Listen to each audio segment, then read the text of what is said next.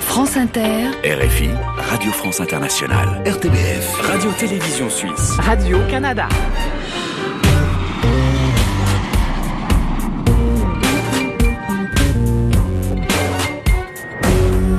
Et bonjour à tous, bienvenue dans la librairie francophone estivale, quatrième saison, deuxième émission de cet été 2020. Nous allons vous faire voyager avec cette déclinaison de la librairie francophone et toutes les cultures du monde. Aujourd'hui, nous irons au Vietnam avec l'auteur québécoise Kim Thuy, en Guadeloupe avec des auteurs et artistes pour un entretien croisé en public au Memorial Act. Nous rendrons hommage à Jean-Loup Dabadi avec Jean-Christophe Ruffin et nous irons à Bruxelles pour un reportage sur les traces d'Edgar P. Jacobs, le créateur de Blake et Mortimer, une balade avec le journaliste belge Thierry Belfroy et le grand dessinateur Bernard Isler. Confidences, voyages immobiles, rencontres, reportages et entretiens, ce sont les cinq clés de cette nouvelle saison. Nous allons ouvrir des portes vers l'ailleurs et vous emmener comme ça un peu partout dans le monde. La librairie francophone estivale. Emmanuel Kérad. Et on commence cette émission avec la confidence d'une personnalité, une anecdote personnelle jamais racontée dans les médias. Aujourd'hui, c'est Rodney Saint-Éloi, poète et éditeur canado-haïtien, qui se raconte au micro de la librairie francophone sur le stand de la RTBF à la dernière foire du livre de Bruxelles. Et bonjour Rodney Saint-Éloi. Bonjour Emmanuel Kérad. Quelle est votre confidence pour la librairie francophone? Je arrivé à Montréal en 2001 avec un billet aller simple, la première fois de ma vie. Et je me suis rendu compte en déballant ma bibliothèque, c'est-à-dire tout mon trésor, que je ne pouvais plus lire. C'est comme si je ne savais pas du tout lire. C'est comme si les mots se détachaient et moi, je me perdais entre les mots.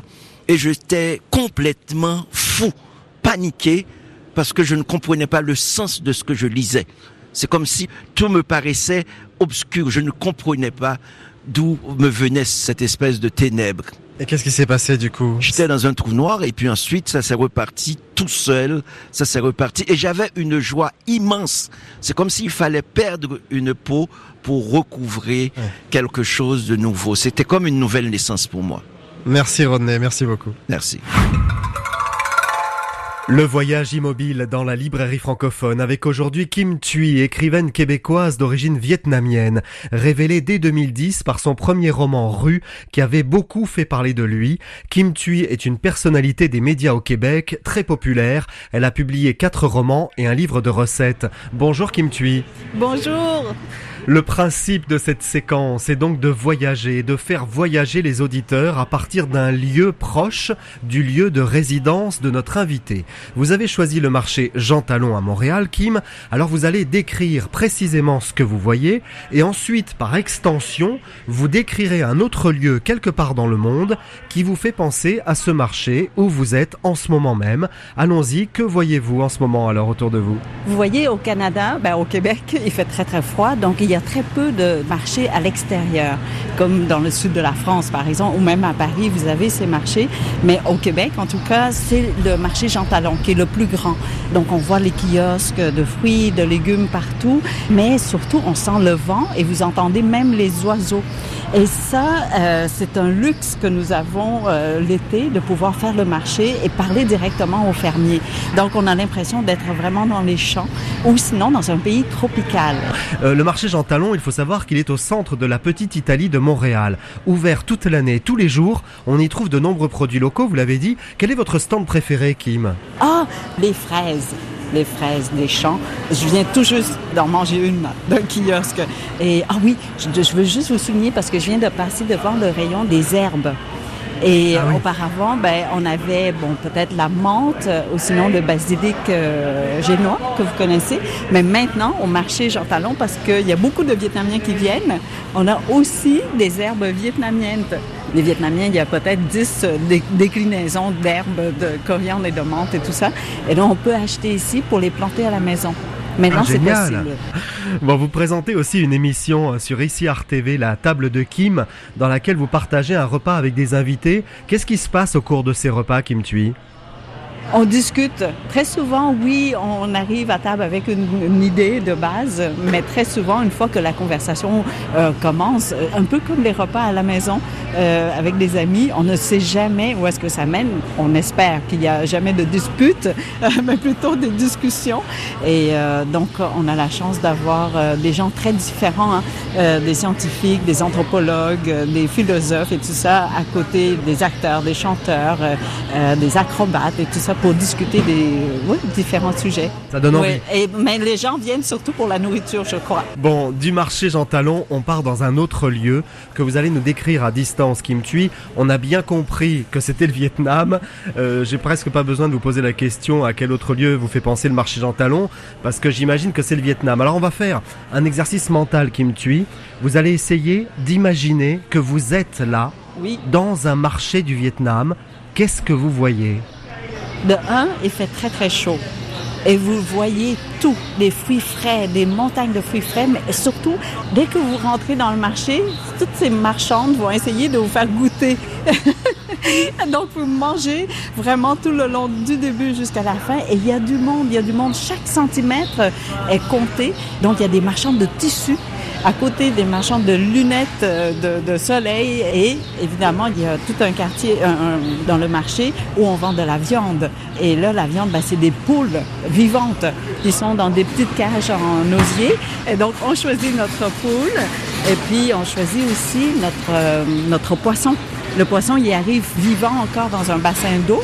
Et puis, on choisit le poisson et la marchande, elle, euh, voilà, elle nettoie le poisson devant nous. Évidemment, il y a toutes sortes de plats. Toutes les soupes que vous pouvez imaginer existent dans ces kiosques. Évidemment.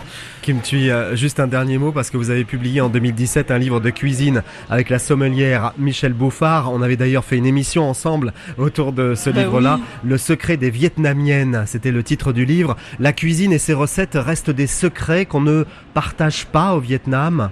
Ça, on garde ça précieusement? Ben oui, parce que si la voisine elle a la même recette que vous, ben elle peut voler votre conjoint, votre époux.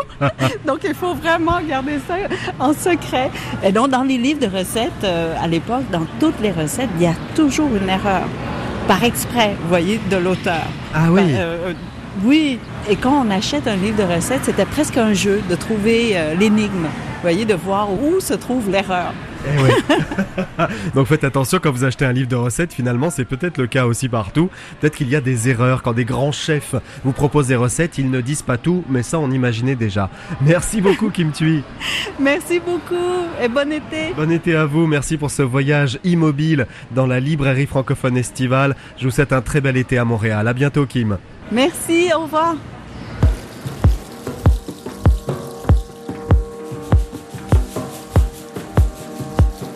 Et à suivre, un entretien croisé avec des auteurs créoles en Guadeloupe, une séquence réalisée au Mémorial Acte de Pointe-à-Pitre en public. Avant cela, voici le groupe mauricien Blackaz. Il est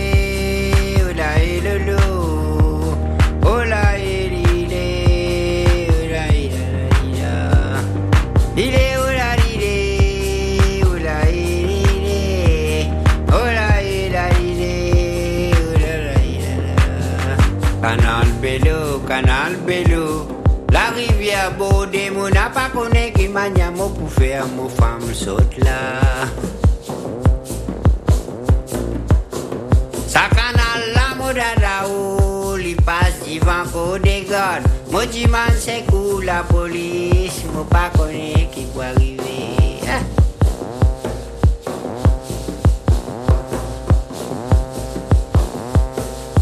Rico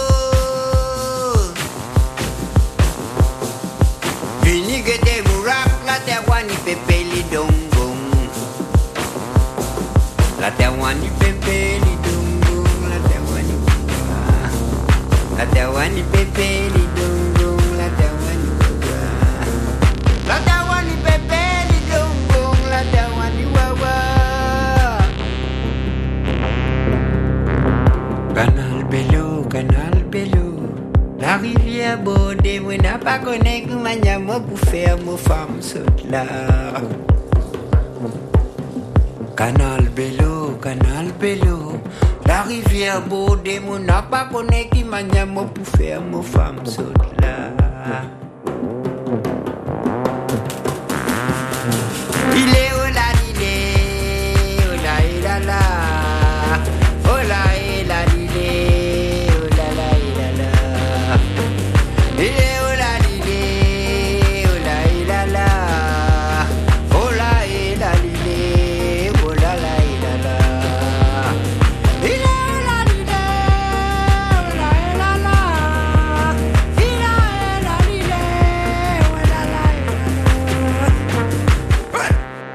C'était Blackaz, Canal Bello sur France Inter, la RTBF, la RTS, ici Radio-Canada et sur RFI.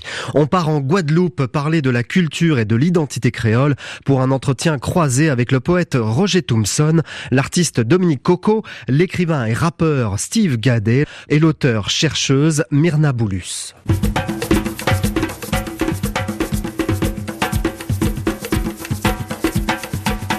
La librairie francophone estivale, Emmanuel Kérad. Sur cette musique euh, d'Alliance K, les tambours de la Guadeloupe, euh, Roger Thompson pour ce euh, congrès euh, des écrivains de la Caraïbe, dans votre recueil Estuaire, paru aux éditions québécoises Mémoire d'Encrier, Woy du Diali, euh, c'est le titre de ce poème. Vous évoquez la notion de l'homme sans frontières. Qu'est-ce que c'est pour vous un homme sans frontières, Roger Thompson? L'homme sans frontières, c'est un homme auquel ne peut plus être assigné une identité fixe. Notre identité multiple ignore les frontières, les anciennes frontières qui jusqu'alors avaient prévalu dans la définition que les Européens donnaient de l'identité. La définition qui était dotée était une définition par exclusion. Nous ignorons les frontières dans la mesure où nous sommes sur les deux bords de chaque frontière, les frontières raciales, les frontières linguistiques, les frontières culturelles. Tout cela, en quelque sorte, nécessite désormais une nouvelle approche c'est-à-dire qu'il faut un nouveau concept de l'identité qui tienne compte non pas des- seulement des différences, mais des différences et des ressemblances. Il y a certains géopolitologues qui disent que sans frontières, l'identité se dilue. L'homme aurait besoin d'une identité, d'une racine géographique. Ce n'est pas votre avis, ça? Ce n'est pas mon avis. L'aptitude de l'homme, c'est l'aptitude au voyage. Et le voyage est la figure de la connaissance, de la connaissance de soi, de la connaissance du monde, de l'aptitude historique des hommes à se forger un destin de les circonstances qui réelles de la vie économique et de la vie sociale. Quand on vit euh, sur une île, on a un rapport différent avec les frontières. C'est qu'il n'y a pas de frontières terrestres euh, ici en Guadeloupe, euh, comme en Martinique. euh, voilà. Euh, c'est quand on prend l'avion, finalement, quand on prend le bateau, que l'on prend conscience des frontières. Oui, ce sont des frontières administratives, ce sont des frontières abstraites, mais dans la réalité, et dès le début, dès l'arrivée, dirons-nous, entre guillemets, de Christophe Colomb, il y a des va-et-vient incessants, et les esclaves tout particulièrement, ont donné au voyage la ressource de la liberté parce que ils pouvaient chaque fois que possible fuir la Guadeloupe, fuir, une habitation de la Guadeloupe, trouver refuge à, à Marie-Galante ou à la Dominique. La notion de voyage, la notion de migration sont pour nous des notions positives. Bonjour Dominique Coco. Approchez-vous de votre grand micro jaune que je vois d'ici. Bonjour, bonjour. Vous êtes un artiste très connu dans les Antilles, un, un, artiste complet, danse, théâtre, cinéma, musique. Sur votre dernier album, Dans la calebasse de mon île, vous avez collaboré avec Jocelyne Berroir de Cassave et Fred Deshaies du groupe Soft. Et cet album, eh bien, c'est un, un hommage à Aimé Césaire et au cahier d'un retour au pays natal. Oui, en fait, l'album n'est pas un hommage à, à Aimé Césaire. C'est le titre de l'album. C'est le titre de Ouais. l'album, en fait. Bon, déjà, je dirais, ça fait intelligent, n'est-ce pas? En tout cas, dit, ça vous ah, donne, une- voilà. ça vous On donne une dit- place dans la on librairie dit, Ah, il a lu un Césaire. Mais ce, ce sont les. euh, donc, c'était une façon, je trouvais une façon merveilleuse de dire au pays. Et comme euh, beaucoup d'auteurs de chansons, on se nourrit euh, du travail des écrivains. Ouais, Parce ouais. que je pense que quand on est écrivain, justement, c'est un talent supérieur. Donc, je me nourris de ça. Et puis, tous les grands personnages qui ont cherché à magnifier le, le peuple noir m'intéressent aussi. Et alors vous dites aussi euh, qu'il y a des livres que l'on ne peut pas comprendre totalement d'un seul coup. Il faut du temps, il faut parfois les relire. C'est le cas justement du, du cahier, euh, voilà quoi. Guy Tiroli a des poèmes beaucoup plus simples qui aussi parlent tout, tout autant. Exact, C'est vrai ouais. que Césaire, c'est, je dirais, une haute technicité grammaticale, si je peux me permettre. ouais. Mais euh, il s'en dégage toujours des phrases clés, quoi, qui marquent. On peut toujours capter un message centralisateur. Quoi. Voici une petite transition musicale créole interprétée par Dominique Coco, ici au Memorial Act à Pointe-à-Pitre.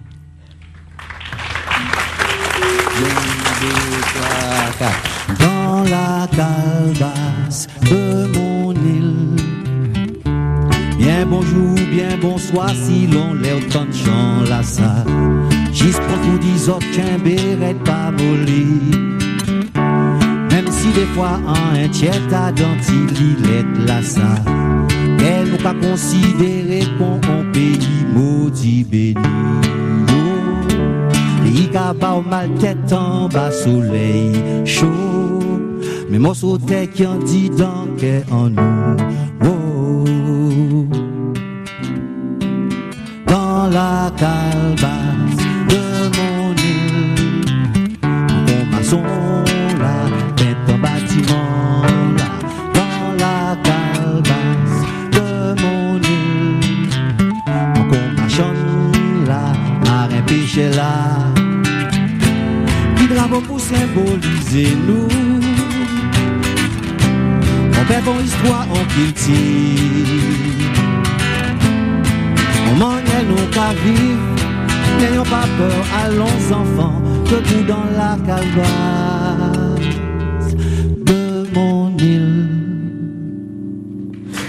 Dominique Coco, accompagné de Michel Mado au piano. Nous allons parler à présent de la place des Antilles et plus largement de l'outre-mer dans le monde culturel francophone. Les régions de la Guadeloupe, de la Martinique, de la Guyane, de Mayotte et de la Réunion devraient être considérées comme toutes les régions de France. Pourtant, le clivage est ici bien présent. Faire une différence avec les régions de l'outre-mer, c'est cautionner la division et le racisme en métropole. Si les Français de métropole prenaient la mesure des richesses humaines de ces territoires, si nous écrivions une nouvelle page de l'histoire, l'exclusion, la peur de l'autre et le racisme seraient des fléaux marginaux. Le Canada avec les territoires Inuits, la France avec les territoires d'outre-mer, les rapports doivent changer. Quand on écoute la poétesse Inou Joséphine Bacon ou que l'on lit la poésie créole d'Édouard Glissant, tout est là pour que les consciences se réveillent. Bonjour Steve Gadet. Bonjour Emmanuel. Merci beaucoup d'être avec nous. Vous êtes euh, universitaire, essayiste, auteur de romans et de nouvelles. J'ai l'impression que vous avez déjà envie de parler, vous avez déjà envie de dire quelque chose. Je vous écoute avec gourmandise. Je vous remercie. Merci beaucoup. Vous avez publié des livres sur les cultures urbaines dans la Caraïbe. Vous êtes né en région parisienne de parents guadeloupéens. Quel est le rôle culturel des Antilles pour vous dans l'espace francophone? Euh, Déjà, je dirais simplement, euh, la culture est là pour refléter l'âme d'un peuple. Elle dit comment un peuple vibre, comment est-ce qu'un peuple se ressent, comment est-ce qu'il se projette, euh, quel passé il charroie avec lui. Euh. déjà, je vois, je vois cette euh, cette première chose là. et puis nous qui sommes des créateurs, je parle en tant que rappeur, je parle en tant qu'écrivain. nous, l'un de nos premiers rôles, c'est de rendre compte de ce qui se passe déjà en nous, à l'intérieur, au fond de nous, et rendre compte aussi de ce qui se passe chez nos gens, dans nos rues, chez nos, dans les endroits où nos gens vivent, quoi. À côté de vous, il y a Myrna Bolus qui vous écoute attentivement. Bonjour Myrna. Bonjour Emmanuel. Vous êtes une grande militante de la langue et de la culture créole. Les langues régionales transmettent toujours une culture aux enfants, à l'école notamment, hein, quand il y a l'apprentissage de la langue. Mais que peuvent-elles générer en termes d'éducation? À quoi elles servent exactement? Alors, j'aurais envie de dire euh, véritablement de, de, nous enraciner, en tout cas enraciner euh, notre jeunesse euh, dans ce pays, parce que je suis d'accord sur un point, oui, la mer, c'est merveilleux, mais la terre aussi, forcément, nourricière, on en a besoin. Et euh, ici, on se rend compte d'une chose, nous avons deux langues. D'accord, le français, le créole, et euh, à l'école, évidemment, c'est le français euh, qui est, ma foi, imposé de fait, la langue française, euh, c'est celle qui est étudiée, euh, pas la langue créole. Pourtant, nous fonctionnons constamment, et vous avez pu le remarquer, hein, mhm, mhm. nous avons pris la parole euh, dès le départ, et c'était en créole. Quand on, a, on a fait les essais micro, voilà. Donc, vous voyez bien que, que cette langue, elle est là. On a beau penser que les enfants n'entendent pas la langue, elle est là, elle est chez les enseignants. Mais sauf que la langue française, c'est la langue commune. Est-ce qu'il n'y a pas un risque justement de repli identitaire avec la langue régionale? Alors c'est valable pour toutes les langues régionales du monde, ça. Alors je, vous dirais non. évidemment, évidemment. Bien sûr. Car pour moi, toutes les langues sont, sont euh, comment dire, sont porteuses d'ouverture. Donc forcément, quand on a cette euh, langue créole, euh, j'ai envie de dire à côté de la langue française, on est forcément plus riche que celui qui n'a pas mmh. cette langue créole. Steve Gadet, est-ce que vous ne pensez pas finalement que quand on écrit dans une langue régionale, je parle de toutes les langues régionales, hein, on va pas parler que du créole parce qu'on est diffusé dans le monde entier, euh, est-ce que ce n'est pas se couper euh, d'une grande majorité de lecteurs, par exemple? Les, les, écrivains comme nous de la Caraïbe, on est, on est souvent dans cette dualité. Mm. Après, ça dépend pour qui on veut parler. Euh, les, les, militants qui ont choisi à un moment donné d'écrire en créole, merci parce qu'aujourd'hui, leurs livres sont utilisés pour éduquer nos enfants et les éveiller à notre langue. Euh, on se coupe, c'est un choix. Euh, et, mais par contre, nous, on a la possibilité de voyager dans les deux langues. Raphaël Confiant écrit dans les deux langues. Moi, j'écris dans les deux langues. Donc euh, non, non, c'est un choix. Ben tiens, je veux parler au francophone. Euh, si j'écris qu'en créole, ben tiens, je veux parler au créolophone. Bon. Et après, on traduit. Pourquoi pas Pour moi, les langues sont des sont des fenêtres. Merci la Guadeloupe, merci infiniment. Quel plaisir d'être avec vous. Faites-vous entendre une dernière fois. Merci beaucoup. Radio-Télévision Suisse. RTBF. Radio-Canada. France Inter. RFI. Radio France Internationale. Librairie francophone estivale. Emmanuel Guérard. Un souvenir et un hommage à présent avec un club francophone réalisé avec Jean-Christophe Ruffin qui avait invité Jean-Loup Dabadi. C'était en 2017, un moment de radio très drôle qui vous avait fait d'ailleurs beaucoup réagir. Et Jean-Christophe Ruffin est en liaison avec nous. Bonjour Jean-Christophe. Bonjour Emmanuel. Merci beaucoup euh, d'être avec nous à distance. Jean-Loup Dabadi est parti le 24 mai dernier. Vous vous souvenez de ce moment ensemble dans la librairie francophone estivale? Oh oui, c'était très très sympathique parce que euh, Jean-Loup l'a fait pour pas pour me faire plaisir parce qu'au fond il était comme ça, il était très très gentil et, et au fond euh, ça l'amusait, ça lui fait, faisait plaisir qu'on se retrouve euh, tous les deux et votre émission évidemment lui a donné euh, du temps pour raconter des anecdotes. Enfin, il était Hmm. très en forme et il était très très content de ce moment. Oui, on vous avait donné carte blanche à vous, Jean-Christophe Ruffin, et vous aviez invité Jean-Loup Dabadi. C'était votre ami à l'Académie française, votre collègue de coupole, en quelque sorte.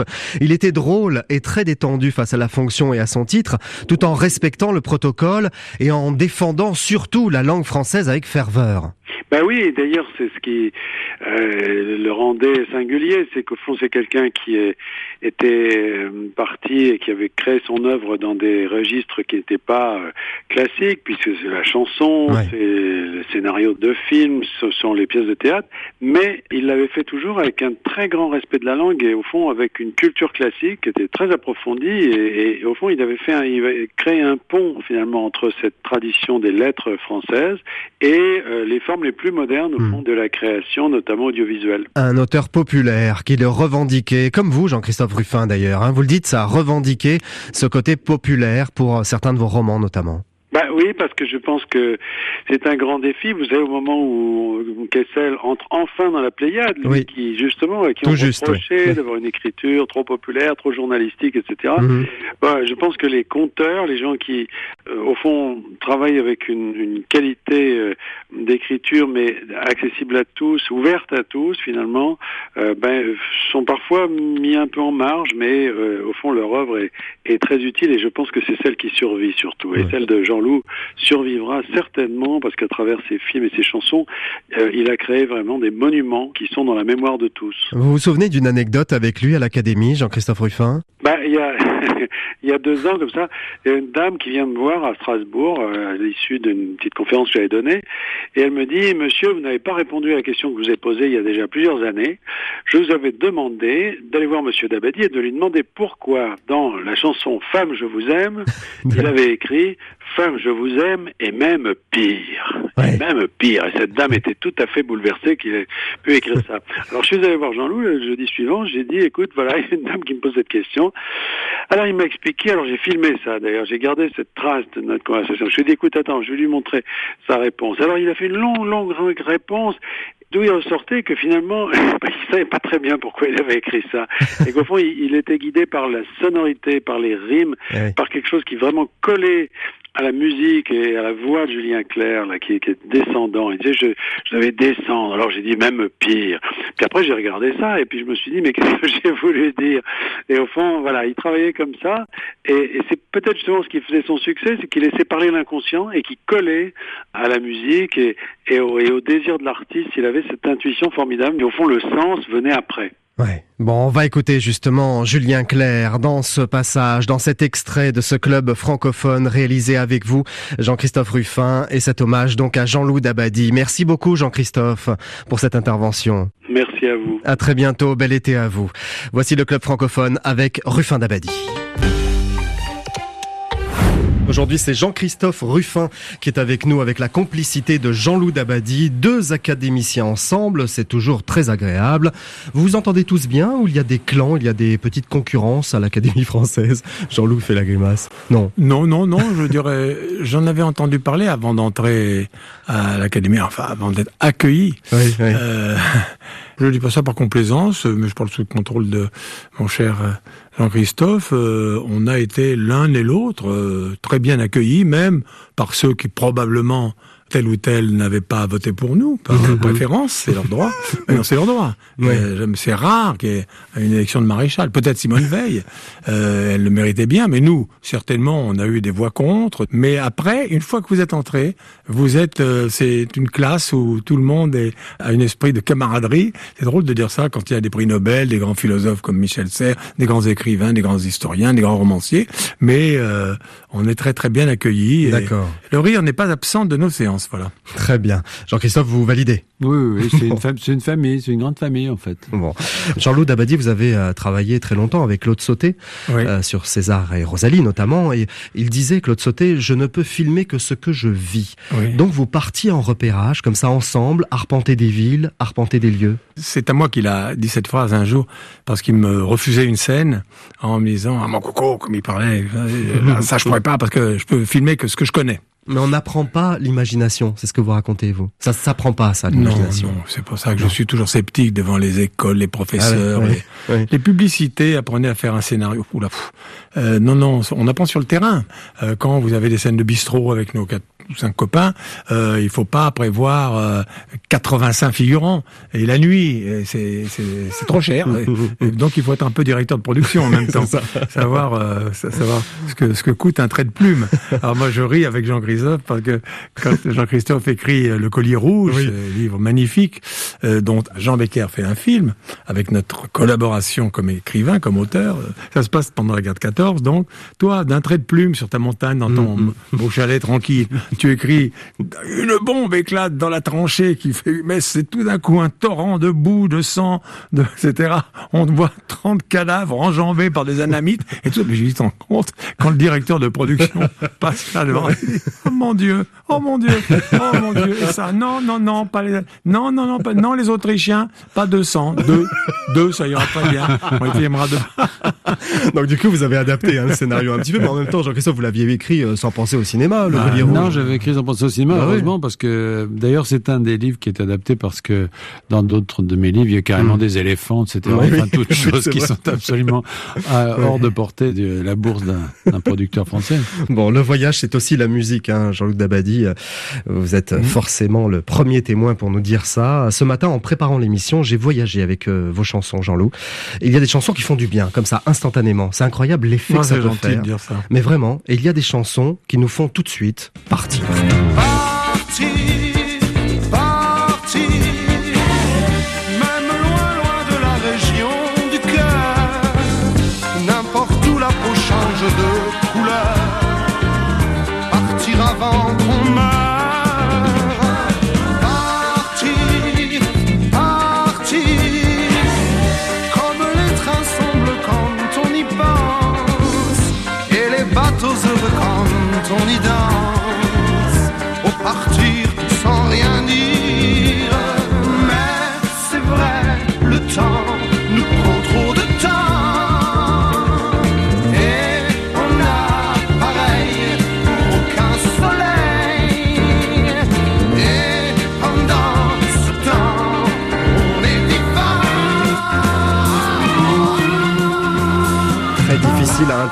Vous la connaissez par cœur, Jean-Luc Pas Dabadi. tellement, je me trompe. Vous la euh, chantez, oui. chansons. Enfin, en gros, je le reconnais, oui. oui. A vous étiez dans quel état d'esprit quand vous l'avez écrite, cette chanson Partir, pour Julien Clerc Pour, pour faire court, c'était une chanson qui m'avait été demandée par Sylvie Vartan, parce qu'elle devait faire dans les émissions des célèbres euh, Mariti et Gilbert Carpentier un duo avec Julien. Alors Sylvie m'avait dit avec son beau regard à marée basse, écris-nous une chanson. Alors euh, et, et normalement, euh, si vous, vous écoutez la chanson, euh, on comprend que chacun peut chanter un Ah oui, vers. c'est vrai. Partir, partir, n'importe où la peau change de couleur, au partir un jour pour ailleurs, etc., etc. Et puis, question d'édition euh, qui les regardait, ils ne se sont pas entendus. La chanson s'est enlisée dans la mer des Sargasses. Et puis, quelques années après, Julien a dit, mais je vais la chanter tout seul.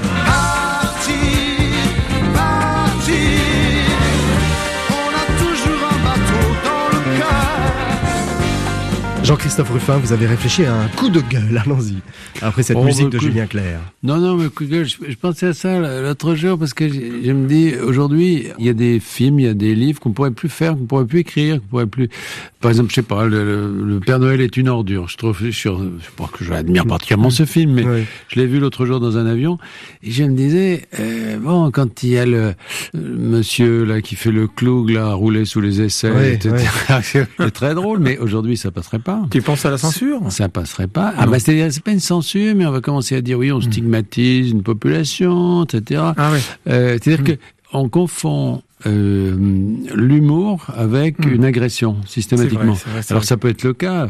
C'est la fameuse Euh, question, est-ce qu'on peut rire de tout? Alors, On n'arrive jamais tout, à répondre à cette question. qu'aujourd'hui, euh, Pierre Desproges, tout Oui. ça, est-ce qu'on pourrait Coluche, tourner par exemple, euh, la ouais. cage aux Mmh, folles mmh, et tonton voilà. flingueur, Mmh. etc. Ah. Est-ce qu'on pourrait tourner ça aujourd'hui? Et D'accord. je- Voilà, je trouve qu'il y a une restriction aujourd'hui de ce qu'on peut dire, alors que l'humour n'est pas nécessairement une agression, pas du Mmh, tout, mmh, même ça peut être aussi On peut rire de tout en fait. pour vous, c'est ça À condition de le faire avec une certaine décence, avec une certaine euh, empathie, euh, parce qu'il y a- des, euh, il y a un rire agressif, il y a un rire euh, qui, qui fait mal, mais il y a aussi un rire qui est simplement tendre et affectueux presque. Qu'est-ce qui vous énerve, Jean-Loup Dabadi, vous? Moi, ce qui m'énerve euh, un peu, mais un peu tout le temps, euh, c'est l'agression que subit euh, sans cesse euh, notre beau langage, le langage simple, le langage euh, populaire. C'est l'académicien qui parle, là. Oui, Oui. mais aussi bien avant l'académie, c'est le fils de mon papa et de ma maman qui était très cultivé, beaucoup plus que moi, qui euh, tenait beaucoup au, au respect du beau langage. Et nous, évidemment, à l'académie, nous sommes là pour défendre et illustrer la langue française. Et je peux vous dire qu'il n'y a pas une séance, on ne fait pas que ça, mais il n'y a pas une séance où l'un ou l'autre d'entre nous met sur la table commune euh, ce, ce débat sur l'abus de l'emploi de tel mot, tel autre mot. Par exemple, je vous propose des propositions en et sur. Il n'y a rien quand même de plus crispant, si, il y a toujours plus crispant, mais enfin, il n'y a rien de plus énervant d'entendre autour de soi. Moi, quand j'entends ça dans ma famille, on sait, on dit, ah, Jean-Loup, ça va encore l'énerver. Quand on dit, euh, quelqu'un vous dit, vous, vous habitez où? Ah ben, en ce moment, j'habite sur Chantilly. Quand vous habitez sur Chantilly, vous habitez à Chantilly. J'habite sur Chantilly, parce qu'avant j'habitais sur Paris, et maintenant avec mon mari, on s'est dit, euh, sur- on est mieux sur Chantilly. Ça, ça, ça me, Ça vous c'est énerve pas un coup de gueule, D'accord. mais je, Si, bah, quand même. mieux sans toi. Bah, quand même. On termine en musique juste pour le plaisir. Elle joue, quel jeu elle joue, si loin de tout et tout à coup joue contre joue, joue contre joue. Le cœur qui tape quand elle s'échappe.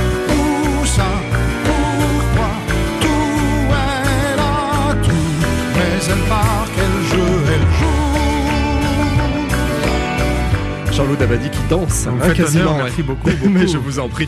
Titre magnifique aussi de Julien Clerc, signé Jean-Loup Dabadi. Merci beaucoup Jean-Christophe Ruffin pour votre fidélité indéfectible à la librairie francophone.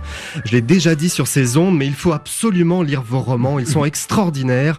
Merci Jean-Loup Dabadi d'être venu pour la Ah, première fois bonheur, un plaisir. dans la librairie francophone. On vous accueille les bras ouverts Ah, dans ouais, le club francophone que nous formons avec cette émission C'est un diffusée bonheur. dans le monde entier. Merci Jean-Loup. Merci beaucoup. Merci Emmanuel. Merci. Et avant de vous emmener en Belgique et de vous raconter l'histoire d'Edgar P. Jacobs dans ses quartiers de prédilection avec le bédéiste Bernard Isler et le journaliste Thierry Belfroy, voici le titre acoustique de la semaine avec la chanteuse Carmen Maria Vega dans les studios de la librairie francophone qui chante Aigre doux.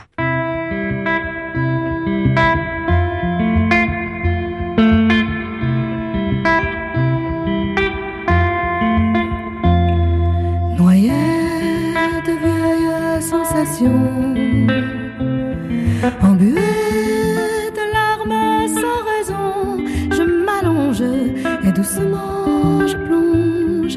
Et voilà que je chante cette mélodie qui me hante, mais la mémoire me manque et les mots ça dérobe. Je ne sais pas d'où vient cette chanson, ce thème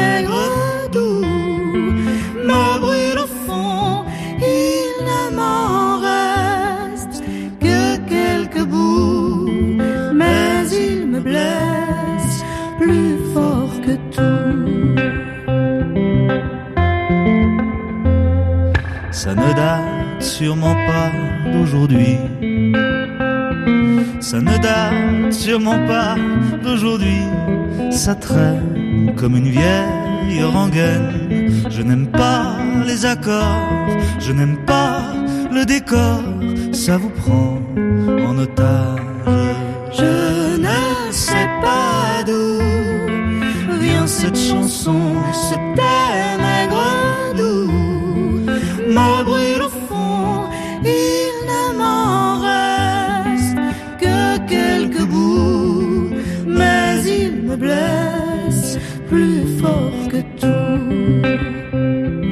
Je l'ai sur le bout de la langue.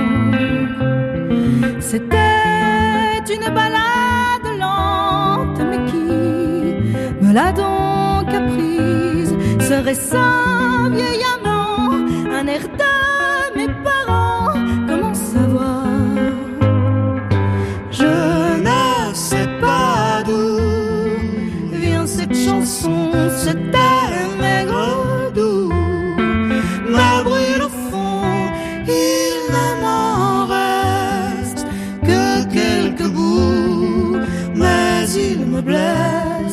plus fort que je ne sais pas d'où. Vient cette chanson, ce thème aigre doux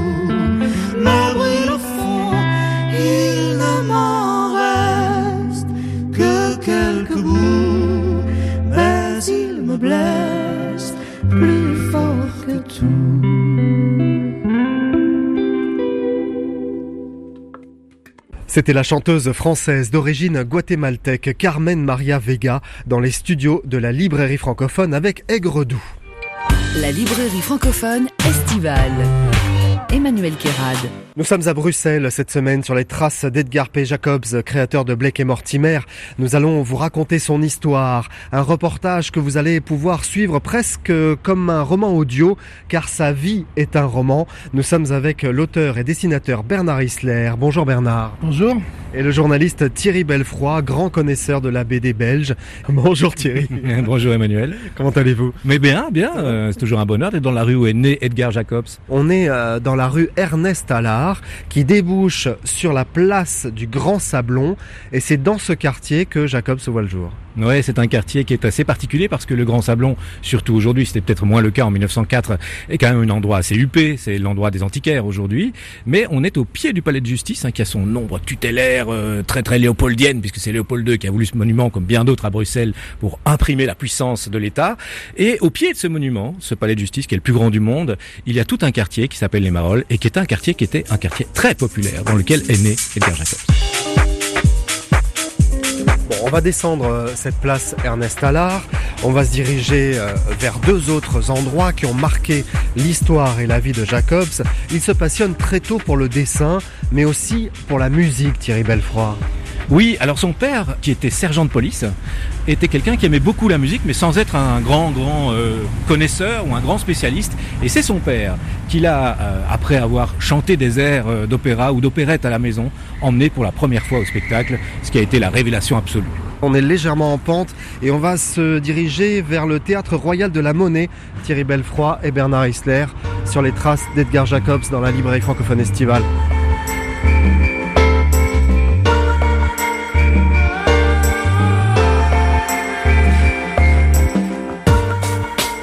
On, peut traverser en fait. On va traverser l'hôtel de ville, on va se Allons-y. retrouver sur la grande place. Ouais.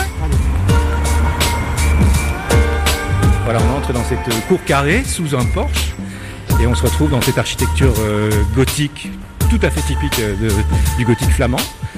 Avec euh, une grande salle là-haut qui a été celle où euh, François Skeuten, Jacques Van Normal, Thomas Gunzig et Laurent Durieux ont présenté leur album de Blake et Mortimer il y a quelques mois lors de Le sa dernier, ouais, exact. Avec des pavés euh, très lisses, là, colorés, c'est très beau. Hein. Il y a une Ouais. sorte de fresque de rosace au centre de cet hôtel de ville.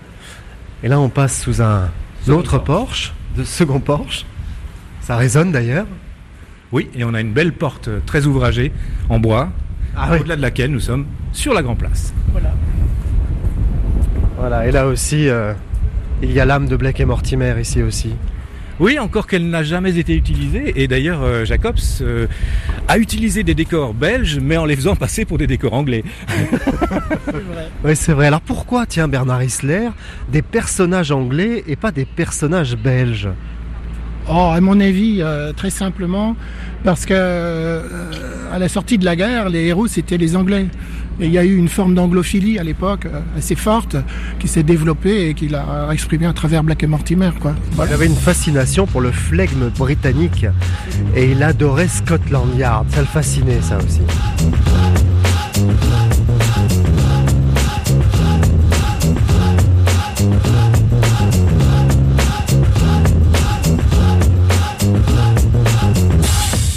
Se dirige toujours vers ce théâtre. Il est où, euh, Thierry, là, le théâtre À, à un jet de pierre d'ici, un peu plus Allons, bas. faisons un jet de pierre. Allez. Oh, pardon, monsieur. Vous voyez, c'est comme un roman. Ce sont des cases de BD en fait que vous écoutez. Donc voilà, le théâtre de la Monnaie là qui est face à nous. Euh, juste une petite anecdote avant de décrire cet endroit. Le 25 août 1922, Edgar Jacobs signe son premier contrat d'artiste aux côtés de Mistinguett pour la grande revue du Casino de Paris. Et il aurait pu effectivement continuer cette carrière comme ça, malheureusement euh, arrêté euh, par la guerre, brisé, hein, une carrière brisée par la guerre, puisque tout s'arrête pour lui. hein. C'est très étrange euh, de constater qu'il y a deux vies euh, dans la vie de, Jacobs, puisque la première vie s'arrête en, en 39, donc c'est, comme je vous dis, le moment où il arrête euh, à l'Opéra de Lille. Il ne retrouvera pas de d'emploi. D'abord, il va être mobilisé, il va être envoyé en France avec son avec son régiment, puis il va revenir en Belgique, il va découvrir son frère est mort sur le front. Et puis il ne trouvera plus de travail parce que les théâtres euh, ont tous fermé, euh, donc il n'y a plus d'opéra, on est au tout début de la guerre. Et comme il a une seconde plume, il a fait les beaux-arts quand même, donc c'est un baryton presque sur le tard, alors que euh, il avait déjà de quoi faire une autre carrière, celle d'illustrateur, il faisait déjà de la publicité depuis longtemps. Bah, il va se dire, j'ai rien d'autre à, faire pour, avoir à manger que de travailler dans l'illustration, la publicité, le dessin, et il s'y remet. Et c'est là, Plus sérieusement, on va Et dire. c'est aussi pour euh, échapper au travail obligatoire en Allemagne. Quand même. Bon, on a du vent là, hein, parce qu'on est sur euh, une place très dégagée. Il fait pas très beau hein, aujourd'hui à Bruxelles, avec quelques gouttes de pluie, euh, beaucoup de vent. Ça arrive. Ça arrive de temps en temps. Comme la pluie et le brouillard à Londres, c'est rare. Voilà. Bernard Isler, vous nous décrivez cet endroit avec euh, des jets d'eau hein, qui sont des jets d'eau qui sont au sol. hein. C'est très à la mode ça, les, les jets d'eau au sol. C'est pour faire comme Beaubourg peut-être. euh, C'est un peu, euh, c'est plus modeste, on dira. Non, c'était un endroit magique avant et puis euh, voilà, ils ont construit un, un immeuble moderne des années 70 à mon avis, euh, qui fait déjà extrêmement vieux et presque plus vieux que la monnaie elle-même. Juste en face, ouais. Ouais. Et là, c'est c'est le monde commerçant qui a pris la, la place, quoi. Avec des grandes enseignes euh, très connues de vêtements euh, pseudo bas de gamme. C'est pas génial, génial. Non. Bon, on va aller dans un autre endroit qui lui est resté authentique, les fameuses galeries ici à Bruxelles, avec un lieu important pour Jacobs, la galerie de la Reine. C'est là qu'il va rencontrer Hergé. On y va? Ouais. Allons-y, c'est pas loin.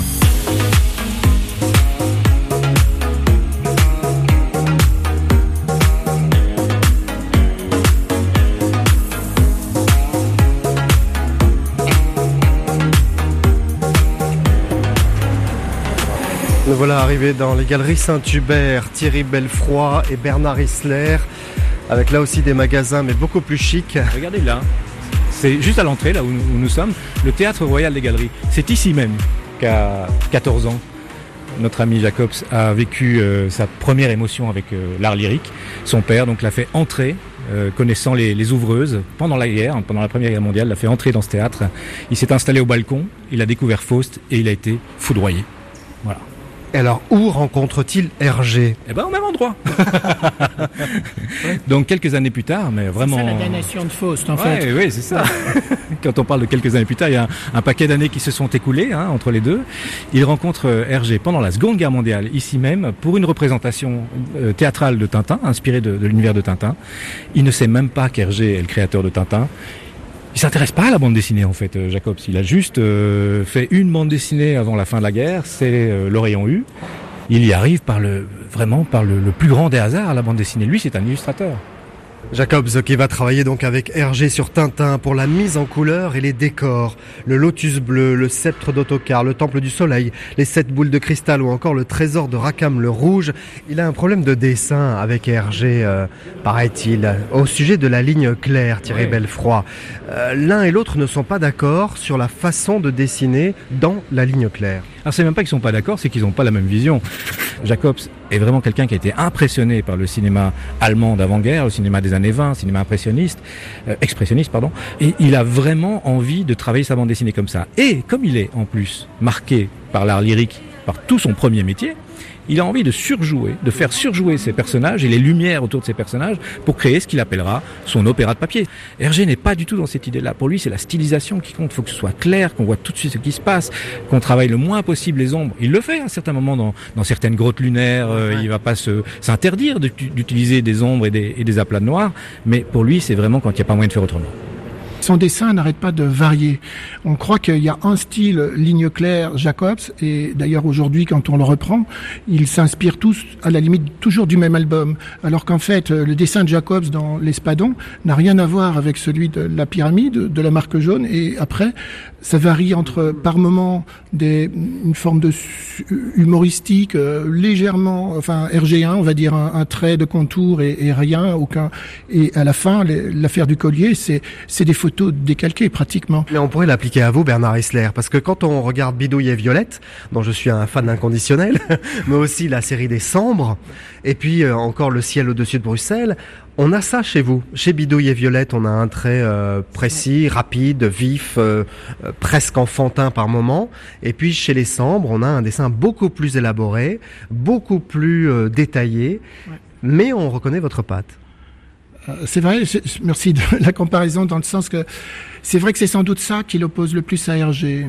Hergé cherche le style absolu, Tintin reste relativement indéfini, alors que chez Jacob c'est l'inverse. C'est quand même le premier dessinateur réaliste qui synthétise le réalisme, quoi. Bon, merci beaucoup. Merci Bernard Isler. Merci Thierry Belfroy pour cette balade euh, dans Bruxelles avec un petit peu de pluie, mais ça va en éviter le pire. Autour d'Edgar P. Jacobs et de l'univers de Blake et Mortimer. Bernard, vous êtes en train de travailler pour l'année Baudelaire qui commémorera les 200 ans de sa naissance en 2021 et un livre est déjà paru. Alors il y a les cahiers Baudelaire qui est une forme de premier cahier puisqu'il va y en avoir trois du making of de la biographie de Baudelaire qui va paraître chez Air Libre en mars 2021 au salon de Paris je crois vraisemblablement. Bon, on en reparlera ensemble. Avec plaisir vraiment. Vous serez le bienvenu. Merci beaucoup Bernard Isler. Lisez euh, les BD d'Isler, c'est un immense dessinateur. Et c'est la fin de cette édition. Je vous retrouve sur Facebook, Twitter et Instagram pour communiquer avec vous à la rédaction Jean-Philippe Verret de France Inter avec les équipes de la RTBF, de Radio-Canada, de la RTS et de RFI. Cyril Pascal avec Elisabeth Collet à la réalisation, Thierry Dupin à la prog musicale. La semaine prochaine, nous irons en Bretagne avec le prix Nobel Jean-Marie Gustave Leclésio en reportage à Istanbul. Nous ferons aussi un voyage immobile en Chine avec Catherine Cusset et vous entendrez Carole Laure entourée d'auteurs québécois. Merci d'avoir écouté la librairie francophone estivale. Bon week-end et bel été à tous.